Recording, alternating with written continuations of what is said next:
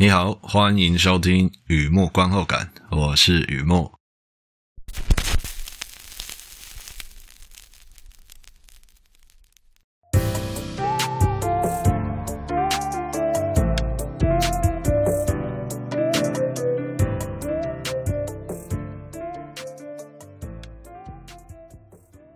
一切似乎没有想象中的那么可怕。我梦见罪犯艾蜜莉。是的，罪犯艾米丽，上背僵硬五十间，青春肉体百年身，横啤酒，罪犯艾米丽。和以前一样，先来聊一下这部片在在演什么。这是一部犯罪片，描述一个女生名叫艾米丽，有债务问题，她的薪水啊不够还学贷，找新工作又因为刑事记录而失败。从同事那边有打听到代购赚外快，于是啊，艾米丽就跑去应征了。有被充分告知一切不合法，然而啊，生活已经没有退路了，索性试一次看看是否真的那么危险。就这样认识到那些人玩的是假交易，代购者到大卖场持伪造信用卡消费，上交赃物领取佣金。艾米丽很害怕，害怕帮助她培养新的想法，为了摆脱债务迷宫，越界一小步也不失为一种出口。但他不知道这种出口会不会是另一种入口。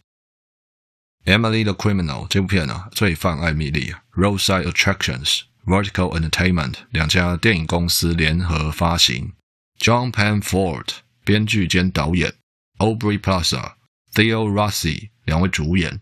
电影的节奏干脆利落，在讲压力与诱惑，人生路上啊，好像身不由己，又好像认清自己。是一部纯正的犯罪片，在这部片有出现酒吧、腊肠狗、被放话、我知道你住哪里、辣椒水喷脸、刀割、室友是情侣、信用卡诈骗，呃，出现这些东西，我个人觉得还蛮有意思的。电影资讯：Emily the Criminal，罪犯艾米丽，罪犯艾米丽，呃，都指同一部片。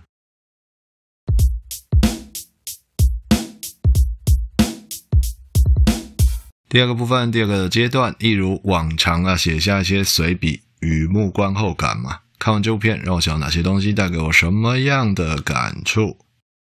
一开始啊，照旧，小额抖内，小额大新，在网站上有抖内按钮。如果你觉得我做东西还可以，欢迎支持与鼓励，谢谢你。好的，我看这部片《Emily the Criminal》罪犯艾米莉，我记得，其实也不用我记得，我现在就看着稿子，嗯。那这心得写比较短也没有关系，因为世界上比较短但比较好的东西，应该就只有看片心得了。这集不会有中场休息，一次聊完，中间没有音乐可以听。其实我觉得那音乐还不错，挑了一些跟我节目内容蛮有反差萌的音乐，哎，我觉得有反差萌了。那没有关系，我记得下一集比较长，可以听两段中场音乐的，算是补回来好了。好的。Emily the Criminal 片长九十七分钟啊，查了一下幕后花絮，据说二十天拍完，二十天。我想到牌桌上有流传这么一句话：有时候啊，快节奏的局就是最好玩的局。我记得啊，女主角艾米莉拿走那一袋现钞，抛弃重伤命危的男友，那一幕令我印象深刻。我在想，看电影看过很多特殊场景，十字路口大抉择。某个人一只手被门夹住，或者一条腿被异形咬断之类的，快走！别管我，别让我牺牲白白浪费啊！嗯，的那样的场景啊，那个所谓的主角总是三步两回头，不忍心抛弃同伴而独活。那相对的，我在这个犯罪片里面看到女主角选择自保，感受到微妙的东西啊。抛弃的人凭直觉，被抛弃的人会默认。那种感觉就像踏上那条路的第一步，就知道有一天会走到这一步。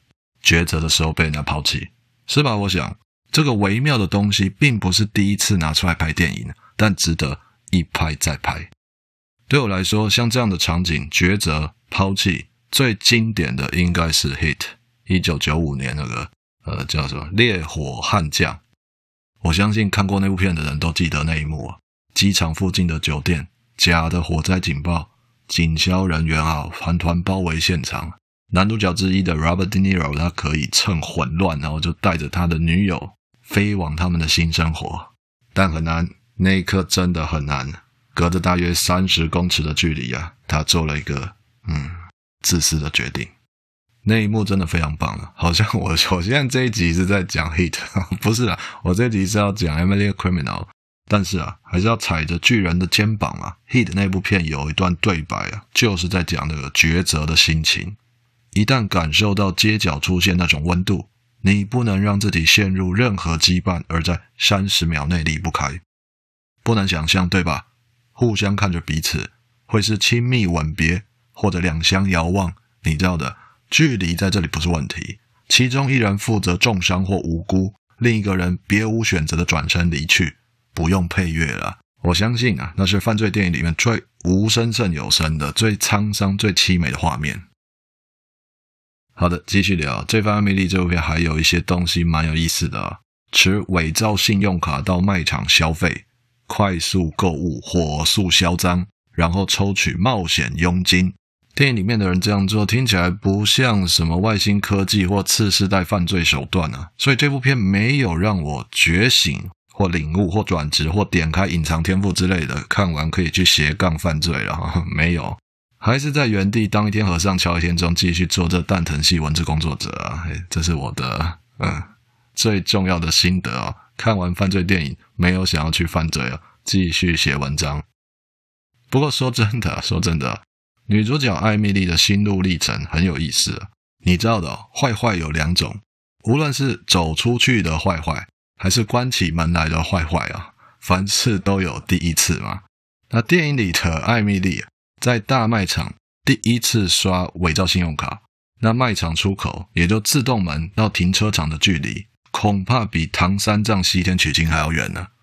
第一次嘛，紧张到帽子都忘了摘下来。有时候真的会这样啊！我上周跑去洗牙的时候，也是戴着法帽离开诊所的，真的。那镜头拉回来，艾米丽有了初体验之后啊，犯行越来越自然，类似煎蛋的时候不会再用锅盖当盾牌，驾轻就熟嘛。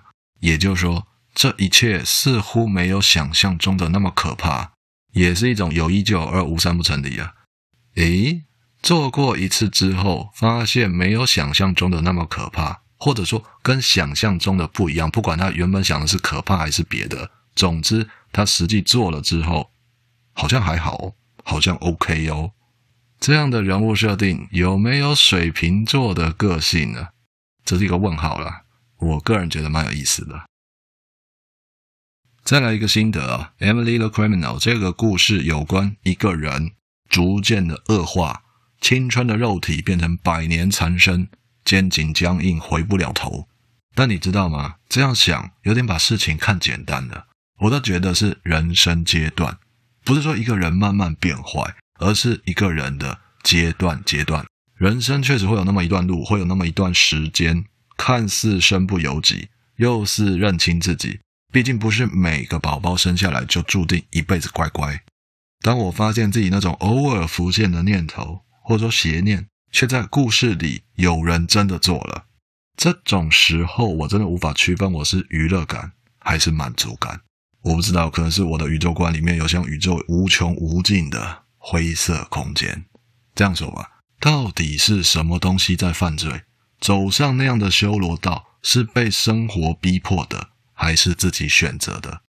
这不是用来回答的，这是很好的思考点。什么东西在犯罪？到底是什么东西在犯罪？走上那条修罗道，是被生活逼迫的，还是自己选择的？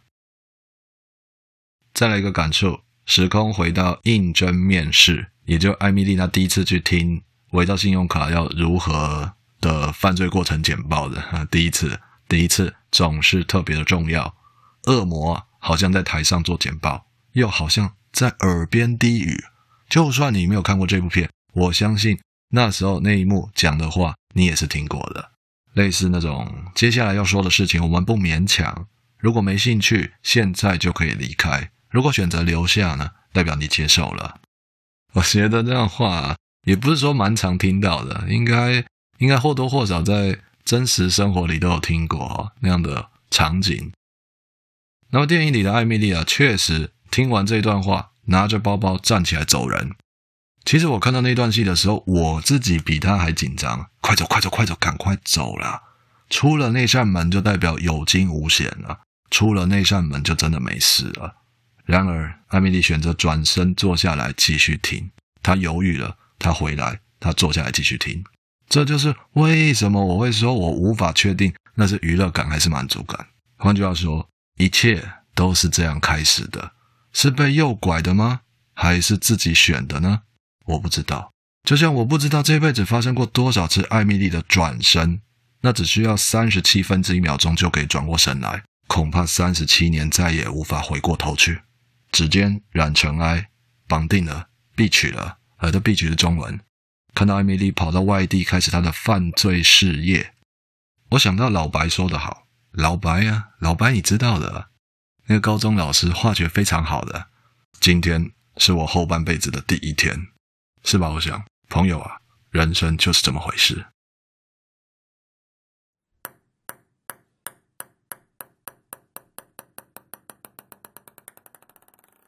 好的，介绍到这边，分享到这边，一切似乎没有想象中的那么可怕。我梦见罪犯艾米丽。我看这部独立电影，我看这个犯罪故事还蛮有意思的，因为他都把独立的精神做得非常好。什么意思哦？就是说。独立电影它比较小型，所以它一次只做一件事，它比较单纯，它一次就做好一件事情。而在这里，它是做那一步，人生的那一步很重要，很值得拿来写故事啊。它不只是慢慢的变坏，不只是过程，它一定存在关键的那一步，就从那一步之后回不了头了。面试的时候转过身回来，或是在最后一刻他拿钱走人，跨出了那一步。就回不去了。好的，文章就在网站上，欢迎浏览，也欢迎上网搜寻《雨幕观后感》。那今天先到这里啊，祝你顺心平安，健康平安，谢谢。